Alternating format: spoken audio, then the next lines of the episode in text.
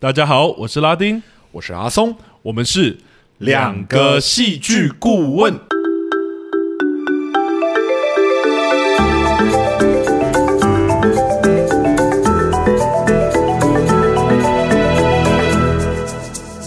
欢迎大家回来我们节目，Hello。今天是我们韩剧的最后一集了。对啊，韩剧韩影，哎，这时间真的过得好快哦，真的是过得很快。而且我觉得这一季是真的看了好多好有趣的作品。嗯，对，而且我觉得真的。之后我们搞不好闲聊特辑可以来聊一下，就是韩剧的回顾这样。我们闲聊特辑已经决定好了，其中一个主题一定会聊，就是所有韩剧的。我们这一季录韩剧，然后对于韩剧的整体感觉是什么？这样。是啊，是啊，我觉得韩国作品确实我们这样看，虽然作品的类型不同，但也有一些特色啊，或是一些有趣的地方。嗯，嗯哼，对。那今天最后一集其实有点像是我们后来决定的啦，原本也也有一些编排，那也跟各位听众可以说声抱歉，也不能说抱歉啦，不好意思，我们真的没有办法把大家推荐的都塞在里面，太难了。因为大家推荐总共四五十部作品吧，是因为我们是韩剧嘛，所以有可能以前的作品或现在的作品有很多都有在考量你。嗯嗯，对，但后来还是选择说，一来是就是阿松是泰迪粉嘛，是我是泰迪粉，对。那二来是我觉得这部作品也是目前行，而且好像我们也比较少聊到这样的作品。虽然惊奇类的之前可能有《妈的多重宇宙》啊等等，嗯，但像这一部这么五花八门，我光看完预告片，我也真的有很多好奇。当然，我得说，我真的是担心居多。哎呦哎呦，不小心先透露你的想法喽。我想说，这个到底在演什么啦？这样子，我在看预告片的时候，确实觉得天哪，这么多特殊的元素，到底要怎么融合在一起？是是是。然后我就觉得这部剧要么是大好，不然就是大坏，就是这这只有这两种可能。就这种很大胆，而且我看片长才两个半小时左右。对对。我想说，你到底要讲什么？这到底要怎么讲得完？这样。对，没错。好了，我觉得等一下可以再透露一下，我对这部剧的呃这部电影的感觉也很复杂啦。但我觉得我们进入正题之前，嗯、呃，还是要做一个那个提醒一下。没错没错，要提醒大家一下，我们的节目是主观的。嗯，如果你觉得我们的观点跟你哪里有冲突的话，我们就理性的互相讨论就好了。没错没错，不要往心里去。每个人的想法都不一样，看作品的品味有不一样，有口味的问题，有自己看过作品的问题等等之类的。嗯，总之影响我们的喜恶的特质很多啦，很多，很多元，很难讲。对啊。第二个当然就是我们是绝对会爆雷的。那这部片还在院上，嗯、所以如果大家有兴趣的话，可以去电影院看之后再来听我们这一集。对，那如果你已经看完了，或你没有打算看这一集，当然就欢迎继续听下去。OK，那我觉得事不宜迟，我就直接先请阿松帮我们简介一下这一部《外星家人》。没问题，《外星家人》呢是一部以外星人、机器人与古代道士三者元素融合的科幻题材电影。剧情主要讲述着是地球上一名囚犯管理者机器人卡德，为了阻止外星生物从人类的身体这个监狱里面越狱，与外星生物全面开战的故事。嗯，为了让觉醒的外星生物不会危害到地球，卡德最终将外星生物透过时间机器送往充满神秘色彩的古代，并将他们困在时间的牢笼里面。外星生物呢，为了回到现代，正在苦苦追寻着一把神秘的古剑。殊不知，在古代里面，有一名道士也看上了那把古剑。两方为了这把古剑呢，展开了一场热血的争夺之战。没错，而且我觉得听起来有点简单，但其实超级复杂。我这样剪接算是有把这部电影给剪接清楚了吧？对对对，对，我觉得这部电影超级难剪接的。好了，事不宜迟，我觉得我们先问拉丁第一个问题好了，好啊、就是对于一个元素使用这么复杂的作品呢、就是有古代有现代的作品，这种这种作品呢、你觉得他《外星家人》这部作品，这部电影操作的如何？对。嗯我觉得先不得不说，我觉得整体看完这部电影，我感受真的蛮特别的。特别是什么感觉？因为我真的很难三言两语说我是真喜欢或不喜欢。我觉得很多地方我觉得有点又爱又恨了。啊，那我觉得既然我们提到说这奇幻作品，我们上礼拜也有也稍微给个预告了嘛，我就先针对这部电影的奇幻世界观来说好了。奇幻的世界观，对，好啊。我不得不说，我没有看过预告片，但我看这部电影的一开始，我其实真的有点担心，担心。对，因为光前面它其实就向我们透露了好多设定哦，其实是耶，对，很丰富的设定，而且那些设定我觉得不是那种单一的设定，嗯，单一奇幻设定有点像我们之前讲信号的时候提过，或者是说有时候它的那种设定有可能就是说哦，一个假设，很单纯的假设，例如说这世界上其实有外星人，嗯，比如说 E.T. 这样的电影，或者说哦，这个世界上其实有。政府啊，在秘密的实验，有一批会超能力的女生，对对对对，魔女嘛，对。是，但这部电影不是，它的设定很多都是互相牵连在一起的啊。对，像一开始跟你说，外星人会关在，不是关在人类身体而已，是有外星人，而且还会关在人类大脑里。然后而且还会穿梭时空等等的，是是，对，然后还有钢铁人。我一开始想说，跟我们讲的那个元素非常的混乱，非常的复杂，这样。没错没错，但我觉得这件事很有趣的事情是，一开始我看到这样的时候，我真的非常担心，尤其是我当我知道这部电影其实还有古代元素的时候。嗯 我想说，一部两小时半的电影，真的有办法把这件事说完吗？很难想象啦。没错，正当我还在担心开场的时候，我想说，真的有办法讲得完吗？是 对，两个小时半不到的电影，然后电影画面结果直接跳到古代啊，而且介绍出跟前面角色完全无关的那个吴乐，对，我就更担心了。对，有点混乱的感觉。对，因为看起来真的要开启另一条古代线，所以我这是真的更担心嘛。然后上面讲的种种设定，我觉得光是在现代线要把它说明清楚，已经够复杂了。没错，居然还要把一个舞台设定在古代，我就嫌这个作品还不够复杂，是不是？我想说你真有这么大能耐，是不是？然后我就马上被打脸了。哇，我被打脸了。因为我觉得他真的做的还不错，因为我们在月老跟奇异博士二的节目其实有聊过嘛，嗯，就是世界观这种作品就是很奇幻的，他其实要花很多篇幅去设定。对，但我们其实没有细说另外一件事情是，通常这种作品它要花很多篇幅来讲世界观，嗯、甚至会无法避免会有很多很大段的解释性台词。是是是，甚至你会觉得有时候那个主线你好像没看到多少，然后他一半电影都在跟你介绍世界观就结束了。如果操作的不好的话，是对。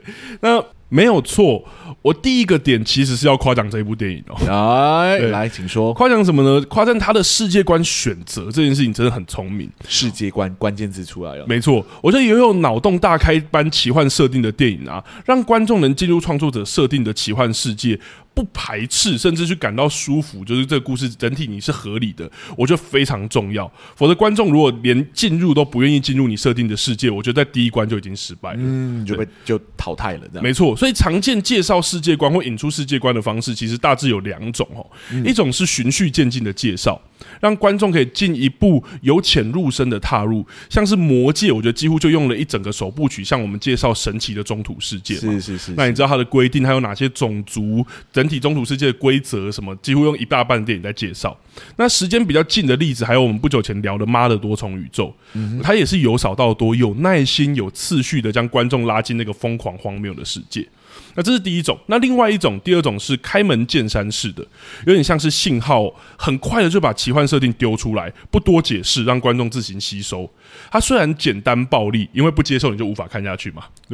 对，但为了避免就是观众不适呢，所以采用开门见山式的作品，它的奇幻设定通常会比较单一跟单纯。也就是信号就是单一简单的奇幻元素嘛，或者是最近新推出的那个作品，就是《终极战士团》，还蛮红的，我不知道大家有没有看。这个我没有看过。对，在 Disney Plus 上面推出的，就是非常红哦，呃，非常大家评价很高。那这一系列的原始设定，其实就是外星人抓人类玩狩猎游戏。哦，对，那个不是很有名的异形吗？还是什么？呃，异形也有，然后终极战士是另外一个，也很有名。他们两个有异形战场，就是他们两个在打架。啊、哦，终极战士打异形这样。哦，对对对对对，了解了解。那它的设定就很简单粗暴嘛。当然，终极战士背后的世界观超级庞大的，因为它有一些部落啊、宗教等等的。但看电影的我们根本不用知道这一些。嗯哼，你只要去看，你就知道说，哦，这部电影里面就是有外星人，你就可以很享受在这部电影里了。对。那外星家人在现代是采用循序渐进的方式。带出整个外星人的世界观，嗯、外星人警察的工作啊，外星人被关进人类脑内如何进行啊，外星人限制啊等等的那些很多的部分。那这部作品的高明之处呢，其实在于一件事情，因为我们说过了，循序渐进需要花很多篇幅嘛，是，所以在现代现在采用这样的方式，但它高明的地方就在于古代世界观的奇幻设定，古代世界观的对。它确实采用开门见山的方式哦，这不一样就对了。没错，我觉得现代跟古代开开法不一样。没错，因为在古代的那个世界故事中的古代朝鲜，它不同于我们上周说的那个衣袖红镶边嘛，嗯、是一个就是它是一个仙侠般的奇幻世界。是是是是，里面的人会使用魔法一般的道术哦，而且在故故事的开头呢，就用男主角吴乐跟一般假扮自己的道士的对战揭开序幕，嗯、告诉你说这个世界会魔法好像是一件很稀奇的呃很不稀奇的事情。对，甚至别。人都知道说哦，有一群道士在做这件事情，是对。那道术的设定其实就很像是简单粗暴的魔法，稀奇古怪，而且民众其实都知道这件事情。这个单一单纯的奇幻设定，就这样以一种理所当然的方式被介绍出来了。嗯，对。但为什么说高明呢？因为用开门见山的方式作为古代世界观的设定，其实很帮助这一部脑洞大开的电影省去不少解释的篇幅。对，okay. 因为他光要介绍现代就已经花了超多篇幅嘛，尤其刚刚我看的时候，应该觉得哇，现代那个到底要讲到哪里去？对对，但在古代的地方就已经省去很多解释的篇幅，好比外星人入侵古朝鲜，为什么没有惊动全国？是 为什么没有惊动皇上？我们上礼拜看那个《衣袖红香边》，为什么没有世子要来杀那个外星人？或者是乡野出现外星人的神剑这件事情，不但没有人觉得奇怪哦，还理所当然的去争相抢夺。是对。那另外一个就是那个穿梭。古代的现代古代人 想怎样？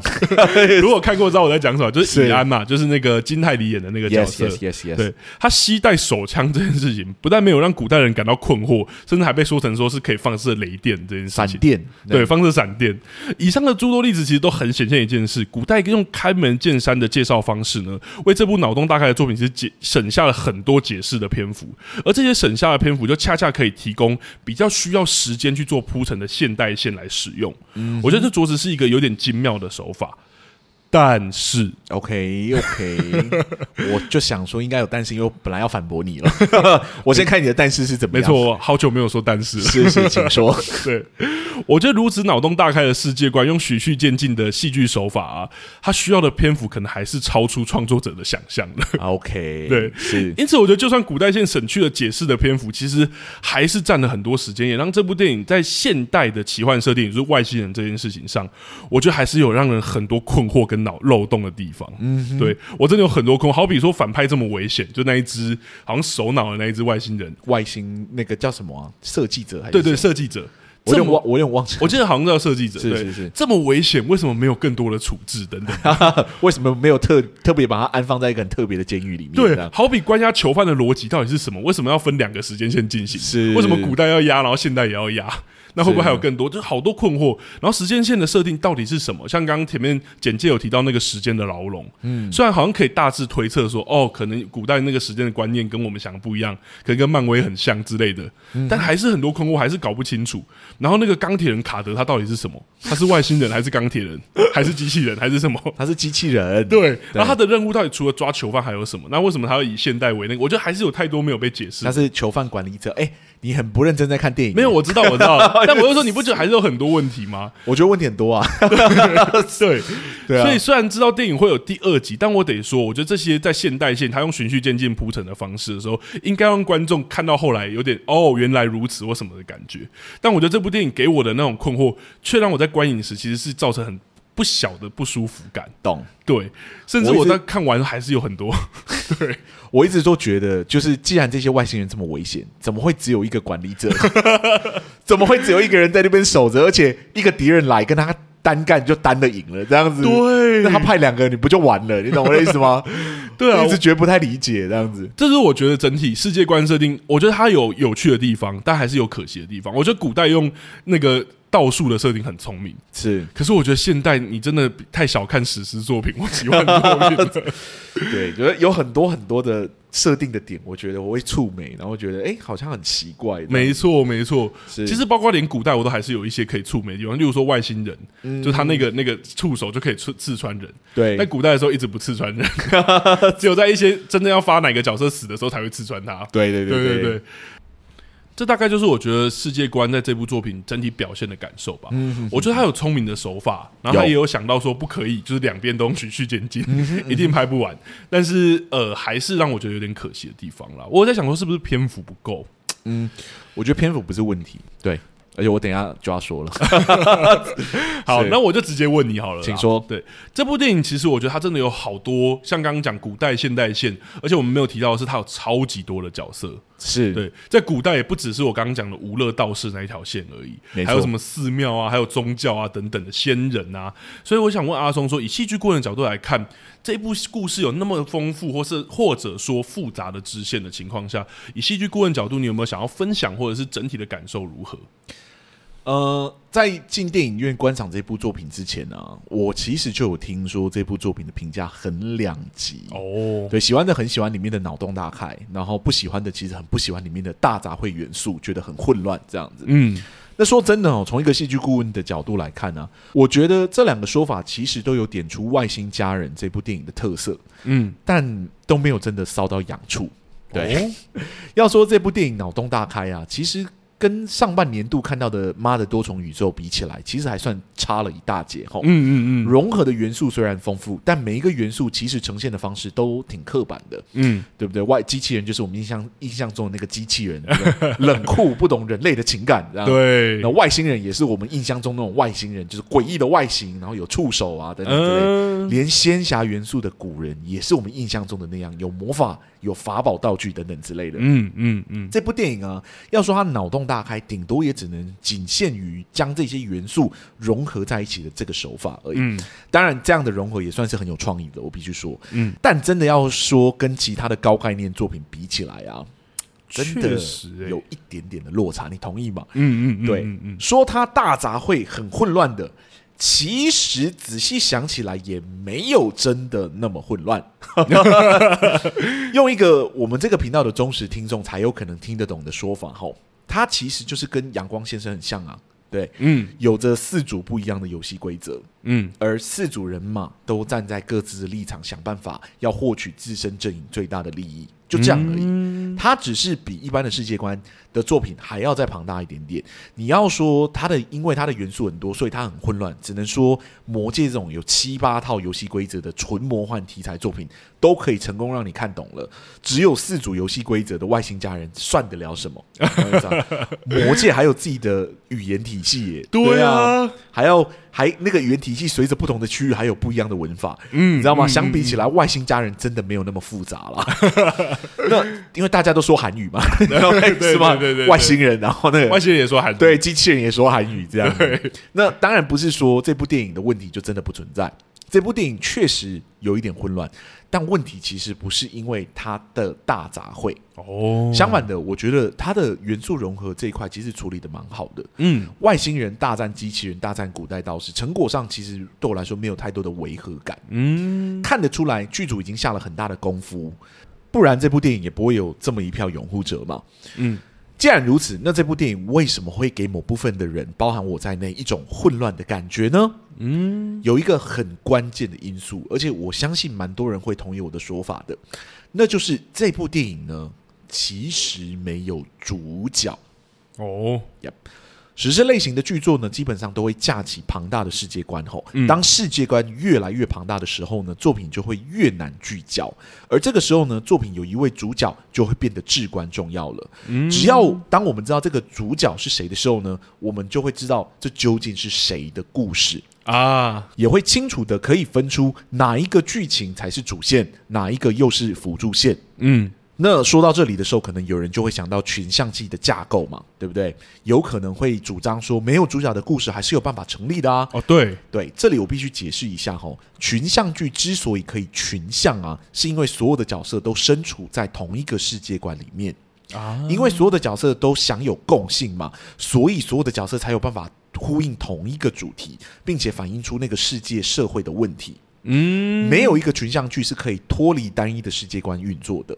哦，对，尝试这么做的作品基本上都是失败率都非常非常非常的高哦。嗯，当然可能是我涉世未深，所以欢迎大家打脸我。那像是外星家人这种四重世界观的作品啊，群像剧的架构绝对不会是一个好的选择。嗯，而我也不觉得就是外星家人有犯这么基础的错误哦。所以我觉得我们可以先保险的排除此剧是采用无主角流的群像架构去书写的。嗯，我会这么说，当然不是没有根据的哈。因为仔细剖析这部电影的剧情架构啊，其实你还是可以大约整理出三名具有潜力的主角人物。嗯嗯，嗯分别是由金宇彬扮演的机器人卡德，嗯，由柳俊烈所扮演的古代道士吴乐，以及由金泰梨所扮演的持枪女子易安。嗯，这部电影的故事线呢，就属这三个人物最为清楚了。既然有三名潜力的主角人物嘛，这部电影自然就不可能被归类为无主角流的群像剧了嘛。对，那可能就有听众会有疑问了嘛。既然可能是主角的人物就有三名，那我为何会说这部电影的问题是没有主角呢？嗯，原因很简单，因为这三位角色的故事线本质上并没有相互影响着，啊每一个故事都太过独立了。OK，、嗯、我们先来看机器人卡德的故事好了。他是一名被指派到地球的囚犯管理机器人。嗯，他的主要冲突呢是要避免囚犯越狱嘛，并危害到地球。最终没有想到，还是有囚犯越狱了。对，为了阻止犯人呢，他就与反派的外星人进行了一个全面的开战，嗯、最终呢，将犯人穿越时空回到过去，并将三名外星人困在时空的监狱之中。嗯，再来呢是古代道士吴乐，他是一名投机的道士，为了赚取更多的钱财呢，开始搜寻一把神秘的神剑，并意图据为己有，以换取自己的利益嘛。过程中呢，无意间碰到了阻止他的外星生物，然后就开始展展开了一场激烈的打斗。嗯，最后呢是持枪的女子以安，儿时候的时候呢，因为被机器人卡德养育，然后就学到了很多现代的知识嘛。嗯，然后在卡德最终的决战之后呢，他与外星人就一同被带回古代的时候。经历过许多的波折之后，终于在古代里面长大成人。嗯，然后为了阻止外星生物再次回到现代危害地球，他试图追回失踪已久的神剑，却没有想到与老对手碰到，并、嗯、并且在这个古代里面与这群外星生物呢展开了一场生死之战。嗯嗯嗯，三条故事线呢彼此是互相连接的，因为呢有管理者的故事，所以才有外星生物被困在古代的问题嘛。嗯，因为有。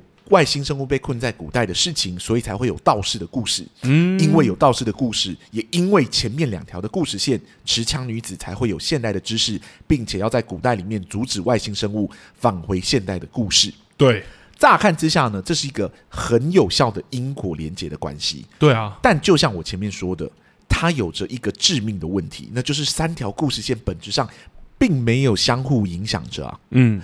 所谓的没有相互影响，意思就是每一条故事线在发展的时候呢，另外一条故事线是完全没有办法同时进行的。嗯嗯，只有因果关系的连接，意味着每一条故事线都必须等到另外一条故事线发展完了才可以启动嘛。啊，好比当卡德就是在现代想办法阻止外星生物解放的时候，古代线是完全不会受到波及的。对啊，对，无论机器人卡德在他的故事发展的过程中做出了什么样的决定，其实都与古代道士那个那个吴乐。其实一点关系都没有。对对，那古代道士的故事呢，必须等到卡德的故事完全演完了之后，他才有办法开始嘛。嗯，对。而当三个故事线在这个发展的过程中完全没有交集的时候呢，你自然就会产生一个疑问：为什么他们不拍成三部电影就好了？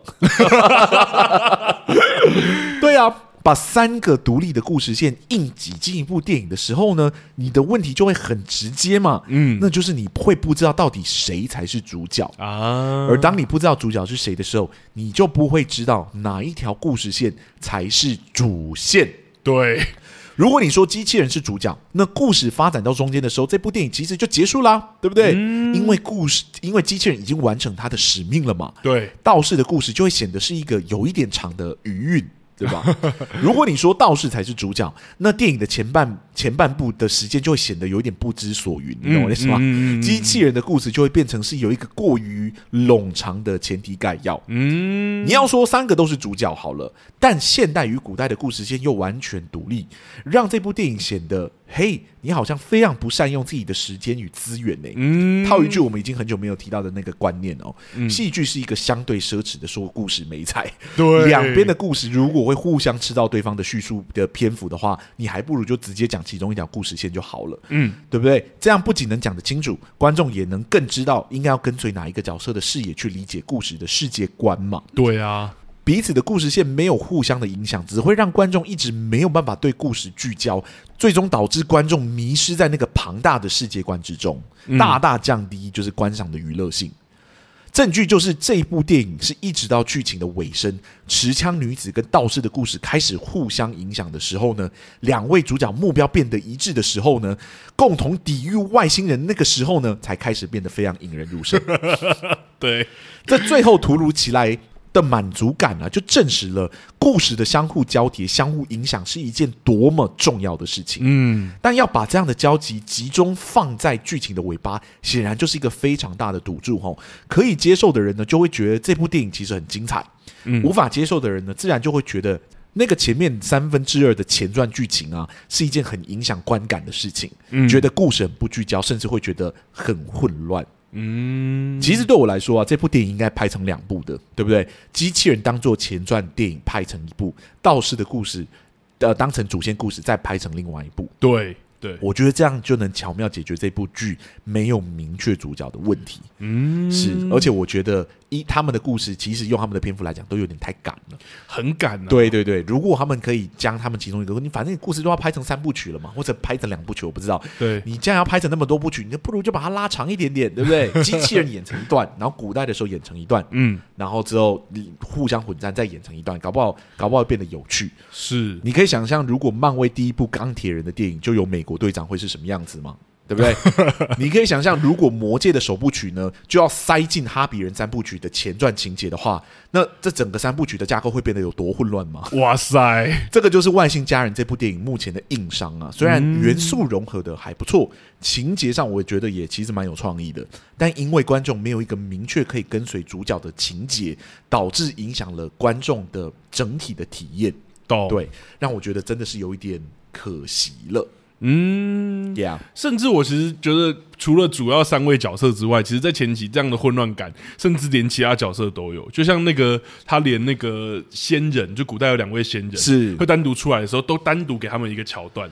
对，那个时候是跟主角，我们还不知道他跟吴乐有什么关系。是是是是，我想说，这两位也是主角吗？还是这两位到底这一段单独的剧情要让我看什么？没错，因为那两位演员其实也算蛮大咖，蛮大咖，超大咖。对，你就会想说，你应该也不是演一个不重要的角色吧？对，所以你可能是主角吗？还是你不是主角？然后懂。所以看到中间，其实就真的像你说，有点散焦或者什么，我真的看得很疲劳。对，我觉得没有主角真的是一个很影响这部电影的事情。懂。虽然这部电影真的大咖云集啊，对，我觉得这也是个问题，因为大咖云集，所以你真的不知道谁是主角，你知道？真的，我都一一度以为就是那些反派也是主角，你知道吗？就是对啊，那苏志燮，我想谁知道你演反派啊？你来演，我以为你是主角，你知道吗？对啊，然后连那个什么，就是说扇子里面跑出来那个猫，都是你很常看到的人，就是很很常看到的演员这样子。对啊，或者连那个反派，就是我的古代的那个反派，反正就是大作啦。你就感觉到所有的人都都是大咖这样。对对对对对，难怪预算拉那么高。但我也同意你说的啦，我确实真的看的时候，哦，好累哦。我就一直没办法聚焦啊！我不知道谁才是主角，嗯、我一直觉得那个男生好像很重要，古代道士好像很重要。对，可为什么我我现在在看卡德的故事这样子？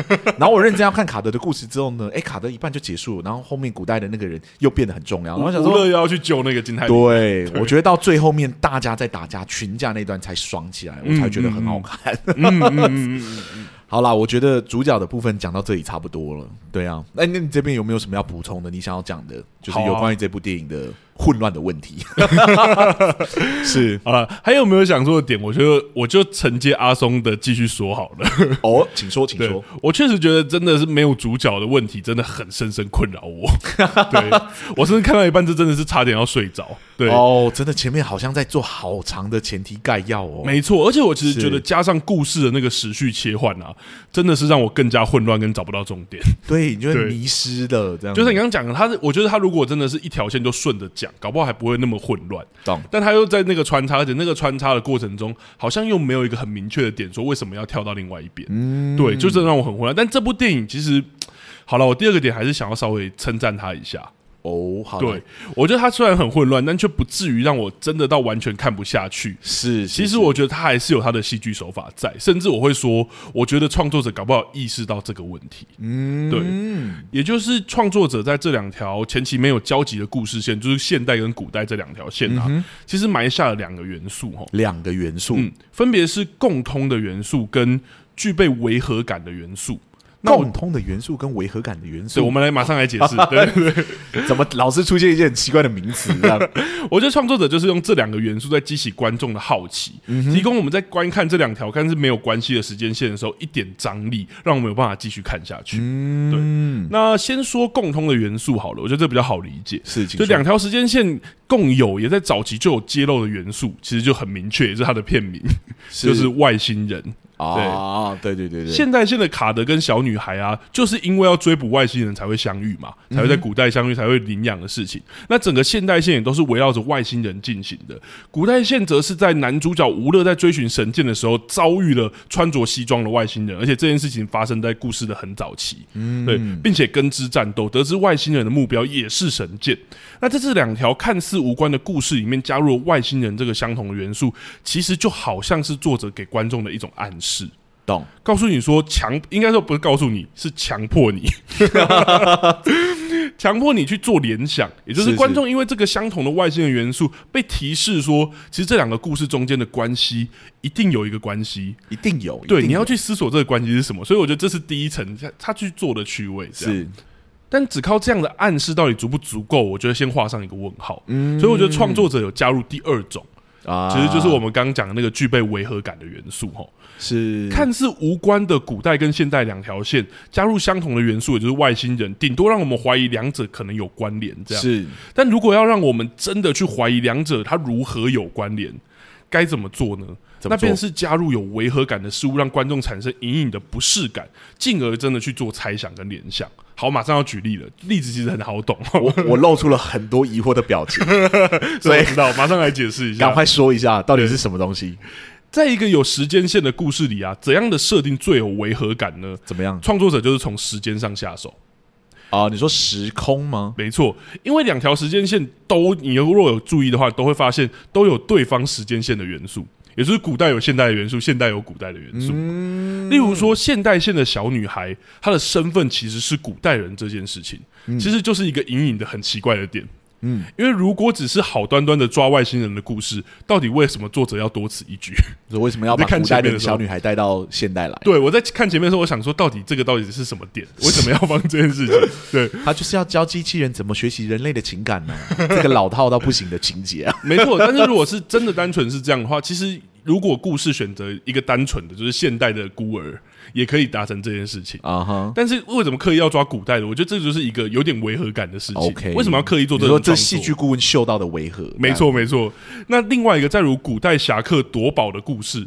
居然出现了身着西装的外星人，我觉得这点还不打紧。另外后面还出现了身着古代服装的女侠，但是佩戴了一把手枪。嗯，我觉得光这件事情，如果说外星人只是暗示的话，那这里我觉得作者真的是给明示了。也就是说，这条时间线这两条一定有关系。是，那观众也开始从这两者去思考如何有关，因为有穿梭时空的元素，又有这件事情，那进而激发动力，让我们想要继续看下去。没错，但是，Yeah。我就想说，应该有但是。对，好了，我先回来说啊。我觉得当故事慢慢进行，然后线索越来越多，到两条线重合之后，是真的故事就开始变得精彩起来了。Yeah，我真心觉得融合之后戏变超好看。没错，没错。但我觉得电影两个小时的篇幅啊，就是刚刚讲的但是哈，哎，两条线的重合在最后的五分之一到六分之一才发生。Oh my god！加上前期刚刚说没有主角的问题。只用我们刚刚说的那个共同元素外星人，跟刚刚说的那种违和感，就要撑起我观看整个前期四五分之四到六分之五的篇幅。你，你那个数学用的有一点点的混乱，但我意思就是说，就要我看这样大半的篇幅，忍耐到最后五分之一。是是是，我觉得真的有点牵强，会蛮痛苦的。对啊，因为这两者它不是明示，而且就像刚刚讲，它是真的没有关系，所以创作者采用这样的方式来让我们嗅到说，可能两条时间线有关。嗯但这大概我得说，以我自己的体感时间，可能每个人会不一样。我大概到前半小时，我就希望你赶快告诉我答案。哇，那蛮早的耶！所以我后面真的很痛苦，真的是直到后面说，哦，好像真的跟穿越时空有关，知道以安就是那个小女孩，很明确知道，然后开始要大战的时候，我才开始有提起精神。对对，我觉得大战真的真的才是那个这这整部剧的一个亮点。对，所以我觉得我有点有趣的地方就是承接你刚刚说的，我觉得。确实，他是没有主角这件事情，问题很严重。嗯，嗯，嗯，可是我觉得创作者好像也有意识到，所以塞了一些元素去给你暗示，让你知道说这两者有关。我觉得他为了让这两条线可以合理，真的做了很多的交织，然后时间的交叠，这样子，嗯，好像来让我们觉得，哎，好像同时间在发生很多事。可是对我来说，就是。都还是在发展呢。我知道说那个因果关系可能有关，可是我好像都还是在看你怎么铺而已。对，我好像还是没有看到真的发生了什么很明确的主事件是我看得清楚的。嗯，对，就像你讲的，很像一个很长的前期概要。对，就我还是感觉我还在看一个前期概要，前前提概要这样。懂懂懂懂。对，然后那个人类学习呃那个机器人学习人类的情感那一整段，我对我来说就是一个。太老套了，太老套了。这个十几年前就有人在做了，是二十几年前搞不好就有人在做了。懂对，怎么到现在都还有这个这样的故事？这样子，其实就像你说的，啊，我觉得它单一元素拆开来，其实都很刻板，或者是都很。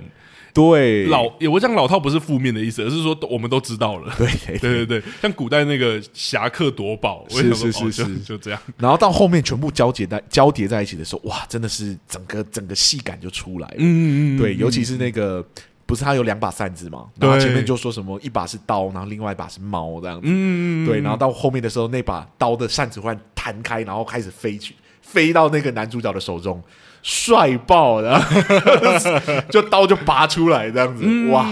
那段真的是对我来说，就是整个整个片段的大亮点，整个武戏、整个打戏要才要起来的那种感觉。懂，而且现代同时也刚好到决战了，就是要穿梭时空，然后两个好像刚好在最后说做一个做一个重合，是，就说刚好哦，让你知道为什么两个有什么有关系。懂，但我得说真的等太长了，对，真的我觉得真的等太久了，对，让我觉得真的有点可惜了。这么多融合在一起很有趣、很好玩的元素，嗯，这样子，嗯嗯嗯，我们平常都会问说，你觉得这个戏需要几个戏剧顾问？对对对，我觉得在问这个问题之前呢，我先问你一个问题好了，哦，就是如果要你以戏剧顾问的身份给予这部电影一个建议的话，你觉得你会给什么建议？哇塞，这个结尾的傻逼死，这样对对对，刚好在本季的最后一集，对本季的最后一集的一个傻逼鼠这样子，我我会直接说，我觉得呃。把他的篇幅不要是一样的，不要几乎是一样，就是现代跟古代时间线。我觉得他必须要找到一条是他主要说的，哦、甚至如果他愿意为这样放弃另外一条线，我也就觉得一定 OK。你的想法是跟我前面有提的建议有点像，就是干脆把它拍成两部电影。对，但我觉得如果你真的要把它拍成一部的话，是那他的篇幅不要像现在这样，甚至他的穿插不要那么那么像是就是。篇幅相对，然后好像没有那两个都是重点的这样的拍法，嗯、对我觉得他可以就真的，我举个例子，例如说，搞不好机器人就只有在开头跟结尾出现，就机器人现代线的部分，嗯，只在开头跟结尾出现，中间全部都演古代的故事。懂？对我觉得他必须要找到说，就是真正要怎么吸引我们看下去，或者是循序，它其实两条线单独拆开，我们都很可以跟随。了解，但我觉得他现在并置的在一起，然后篇幅又相当的情况下，我就会一直思考焦点是什么。尤其我就是顾问，我们又是顾问脑，是是是，就想说你到底要我看什么？对，我就会一直想说，到底要看哪一个？到底要看哪一个？好像又不能每一个都不看这样。是是是是是。那你呢？如果是要修一个地方的话，啊，我刚刚不是讲了吗？把它拍成两部电影。好了，没有没有没有，应该说，如果它还是一部电影的话，我会给什么建议？嗯，我会觉得要想办法让剧情上是这两者。的故事线是可以交替在一起的，嗯，不要成为互相的因果，哦、对，要在不同的阶段就成为对方的因果。哇，是，我觉得有两种做法，应该说对我来说，我脑袋就有两三种不一样的做法。嗯，好比说，就是时空的逻辑使用，不要是那么的，就是因果关系。懂，现在是因果嘛？对对对，不要说就是哦，我在未来发生的事情不会影响到古代。嗯，对，让他那个时空循环其实是。可以影响到古代的哦，这样会好看很多。对，好比说那个从古代被带到未来的那个少女啊，嗯，其实她的行为是会影响到古代的，嗯，对。那这就是提出了一个特殊的时间观嘛。其实现在的很多的电影都提出了各式各样的时间观，嗯嗯，对，就看说怎么玩这样子。那另外一种当然就是透过剧情的铺排方式，让你一步一步的揭露，其实两者之间是互相有因果的关系。懂懂对懂。而且我觉得是一步一步是重点。因为他现在有点像是全部都挤在最后面才告诉你。没错，没错。像说那个神剑啊，对我来说是，我们先看到古代人在造，然后我们才知道说那是机器人的神剑。嗯，我觉得这个顺序是错的。哦，对，对我来说应该是先看到未来机器人的那把神剑，然后他在古代出现的时候，我们才会有疑问。啊，你懂我意思吗？才会说，哎，那把剑怎么会？怎么会在古代出现了啊？我懂了，你懂我意思吗？就像我们刚刚说那个引出观众的好奇心这件事情，它其实有更多方式或更有效的方式去，你就会发现说，同时间在讲两个故事，但是我让某个东西出现的顺序不一样，其实会影响到我们怎么阅读那个故事。懂？对，我觉得先先看到古代在找剑，我就会觉得他真的在找找一把神剑，因为你是个仙侠的奇幻故事嘛，你在找一个神剑，我当然会觉得你真的在找神剑啊，合理啊，而且那个形状还真的很像神剑。对啊，对啊，对啊，对。但如果你今天是先让我看到机器人那把神剑，就是他一开始就拿出来干嘛？之后呢，你在古代中就看到说，哎，他们在找那把神剑，其实跟我们前面看到机器人的神剑，在未来看到那个机器人的神剑很像。懂？我们就想说，是机器人回到过去吗？还是过去也有机器人？懂，会产生很多困惑。是是，你就会开始把这两个时空开始交叠在一起，然后融合在一起，这样子。嗯、然后那个什么穿着西装未来的那个，你就会开始做更多的联想。懂，对，会不会是他带去了，还是他到底是谁？是是是是是，嗯、那个穿西装，我确实也有觉得，哎，怎么会穿西装？可是我真的很难联想说，原来那是未来的那个外星人被送到古代来。对对对，是是，因为我们还没有看到外星人的形象嘛，嗯，从来不知道外星人长什么样子。嗯、可是我们已经看到那个穿西装的男人，嗯、对，你只会有一种就是这个西装哥是哪来的？对对对对对对。但如果我们是先看到外星人的形象。嗯然后在未在古代的时候才看到这件事情，我们可能就会产生很多联想，说是不是在某一刻的时候时空互相连接了？嗯、对，这个就是用现有的。剧情去重新组构，对对，我们看到的顺序，其实可能你就会得到不太一样的结果。很多戏其实都有采用类似的，像我们之前讲那个《华灯初上》第一季啊，嗯，它其实也是像你说倒叙手法也好，或者是什么，它用铺排的方式，也让你看到一整个故事，也让你真的有对一个很平凡的故事，但就产生悬疑的结果。对对对对，其实光是叙事的结构就有办法让这个很好像互相平行在发生，同时平行在发生的故事，好像是有因果关系，而且很强烈的互相影响的关系。懂对，当然也有像信号这种流派，就是真的互相有影响的关系。我刚刚讲的第一个第一个建议，可能就是互相有影响，就是那个未来可能有个什么东西是两者会互相产生影响的。懂那对方在做事情的时候，其实就会影响对方的时空。嗯，嗯嗯，那这是一种方式。懂那另外一种就是我刚刚讲的那个铺铺排的方式。嗯，对，有一点像误导型的方式。啊，对，就是误导你去，让你以为两者其实有关。对对，让你以为两者其实有关，结果发现说，其实有一件事情是发生在前，有一件事情发生在后。哦，这样我有想到嘞，你有想到，你有知道我在讲的哪一类的作品？可是我不知道，因为你不是不敢看恐怖片吗？我敢看恐怖片呢。哦，我不敢看鬼片。哦哦哦，哎，大家，我这边慎重澄清一下，就是我我是敢看血腥片的人，很血腥的片我敢看。夺魂剧我几乎都看过，然后那个最终终那个什么 Final 绝命终结战、绝命终结战 Final Destination 我都看过，全部都看过。哦、对，我是怕鬼，我不怕人。了解，是。那我要讲的就是你刚刚已经把它讲出来了，就是夺魂剧，夺魂锯。而且是我记得很深刻，是第二集，因为我真的有吓坏。但是我们会爆雷哦，所以如果你很想要看，因为我觉得这一集很经典。是是是，是，对，夺魂锯二就是因为他一开始让你以为一边是那个主角的主角在闯关，然后另外一边是主角的爸爸，嗯，然后再想办法说知道主角在闯关，要想办法把他救出来。对对对对，就到后面结尾的时候才告诉你说，其实不是，嗯，对，他是前后发生的，主角的故事早就发生完了。是是是，对，然后这个是陷阱要抓他爸的，懂。其实夺魂锯很爱玩这种叙事结构。对啊，我记得他的夺魂剧五就也有这类型，也有一模一样，几乎一模一样。对，好，我忘了是五还是怎么样，反正他就是呃，警察一直开始找到就是尸体们，嗯，然后那个夺魂剧游戏在玩，这样，结果整个剧情结束之后，好，我也要爆雷喽。OK OK OK，整个剧整个剧情发呃演完之后，你才发现说，原来那个在玩游戏的人呢，是警察这边在找一堆尸体的凶手。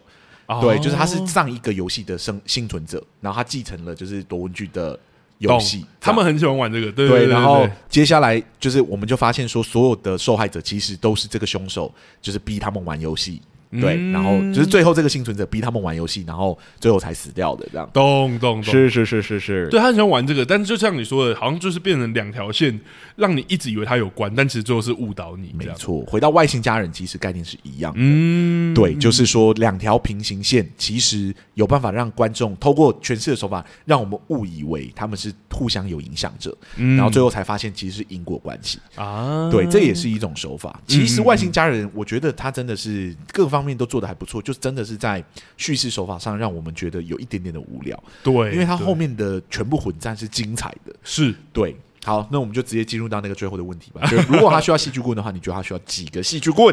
哇塞，我觉得他需要两个哎、欸。两个，对，你对他这么不肯定，没有，但我我可以说，我可以说解释一下，因为我觉得他现在就是如果按照他原本的架构，他想要把就是你刚刚说的四条主线或是两条时间线并置在同一部电影里的时候，是，我觉得这是一个很大的工程，需要很大的，对，当然我相信一个戏剧顾问做得到。是，但我只是想要讲说，它的工程其实远比只是铺排它或者什么这样还要来的大很多。嗯、对，我觉得叙事结构有时候其实想的很可怕，就是故事可以很简单，但有时候叙事结构手法可以化腐朽为神奇，但是也可以相反的。嗯、了解了解。那你呢？我的话会给一个而已。哦，对，我觉得它的整体架构其实是清楚的，它的逻辑是清楚的。同意。所以只要把它重新剪辑，然后好好的思考怎么重新拼贴，搞不好这个剧就会有一个更更有趣的叙事方式。哦，所以我觉得请一个戏剧顾问来讨论叙事方式，可能会有。会有帮助，懂对，懂懂懂。当然，我觉得他有一些逻辑 bug 就算了，当然，逻辑 bug 就顺便就是帮忙修掉。像他有一段呢，就是他不是跟那个外星人一开一开始在打嘛，嗯，然后就撞倒了一些。建筑物，然后就是在后面打，然后最后就说、嗯、不行，这样子我们开始会影响到人类。我说你已经影响到了，你刚刚已经撞到那个房子了，那里面已经有人死了。对，你没有，你现在不能再说你好像刚刚没有发生什么事，你已经影响到了。都有一些台词，一些小地方，是是是对对对，就会觉得那个逻辑的 bug 这样子很奇怪。对，对了，好了，大概是这样子。嗯，好，我们两个戏剧顾问聊外星家人到这里差不多告一个段落了。没错，是作为我们今年度也不是本季最后一集，嗯。不知道大家觉得怎么样？对，留言让我们知道这样子。那、嗯、接下来呢，我们两个戏剧顾问就会进入到两周的休息期，这样子。应该说就是闲聊片，对，就我们的闲聊片啊。虽然从上一季开始好像已经没那么闲聊，没有。我这一次这一季要阻止大家，没错，我们就要说这件事。我们最近真的太累了，我们最近在做演出，我们一定要把闲聊片真的当做闲聊片来做，没错，不然真的不行。是是，所以我们第一集呢会聊就是韩剧总评，我们对于整个。韩剧的想法，或者说目前韩国的影视产业的一些想法，嗯，稍微分享一下。我们看完这一集之后，嗯，可能会给的一些评价。对，而且也针对我们这一次看的作品有一些讨论啊，或是有没有自己内私心的排名啊等等。没错。然后第二集呢，我们还在想，最近在创作，我没有时间想。我另另外另外一个闲聊要聊什么题目？对，搞不好我们这边可以就是问大家的意见，看大家有有。对，我也是想说，各位观众也可以稍微、欸。其实我有问了，但就是听众给给出很多奇怪的意见，这样我知道。因为大家就已经被我们养坏了，是是，他们就说告诉我们你们的神片是哪一些啊，等等之类。我说这怎么录一集啊？我就说有有十部这样子，然后每一部做一个剧情简介，这样就这样就算。闲聊片了吗？这样大家会接受吗？但也有人就是聊说，我们哎、欸，可以聊一下我们怎么做制作节目啊，等等之类的，这个也是一个方式啦。嗯，对。那当然也，我也有想说，要不要来聊一下我们这几这季里面的专题，看大家能不能给我们一点意见等等之类的。还是我们就来做我们上一次没有做到的 Q&A 专题。好啊，对对对，对，因为我其实觉得也希望让观众听，就是虽然是闲聊片，但也希望听众听起来是可以感到趣味的啦。是是是，是，对对对。所以像刚刚讲说，我们其实也很。担心聊我们怎么准备节目会不会很无聊？对对，好了，那我们决定了，我们就来做 Q&A 专题。好啊，来啊来啊！我就开始从我就开开始收集一些问题来问，想说大家会怎么回答？哎，应该是应该说大家对我们有什么疑问？这样对啊，或好奇，像刚刚讲的那个制作过程，其实搞不好就放到其中一个问题里面也可以。对对对对对对对。好，那我们两个戏剧顾问录到这里差不多了，谢谢大家。如果大家喜欢我们的节目的话，欢迎到各大 podcast 平台给我们五星评价，订阅我们的 podcast，这样子。对，有任何意见的话也都可以分享给我们，不管是留言啊，或是私讯都可以哦。没错，然后如果觉得这一整季韩剧很精彩，想要给我们一点小额的赞助，我们的赞助功能也打开喽。没错，OK，好，我们两个戏剧顾问今天录到这里，非常谢谢大家参与我们的节目，谢谢大家。我们准备要进入到下一季了，嗯。嗯，拜拜，拜拜。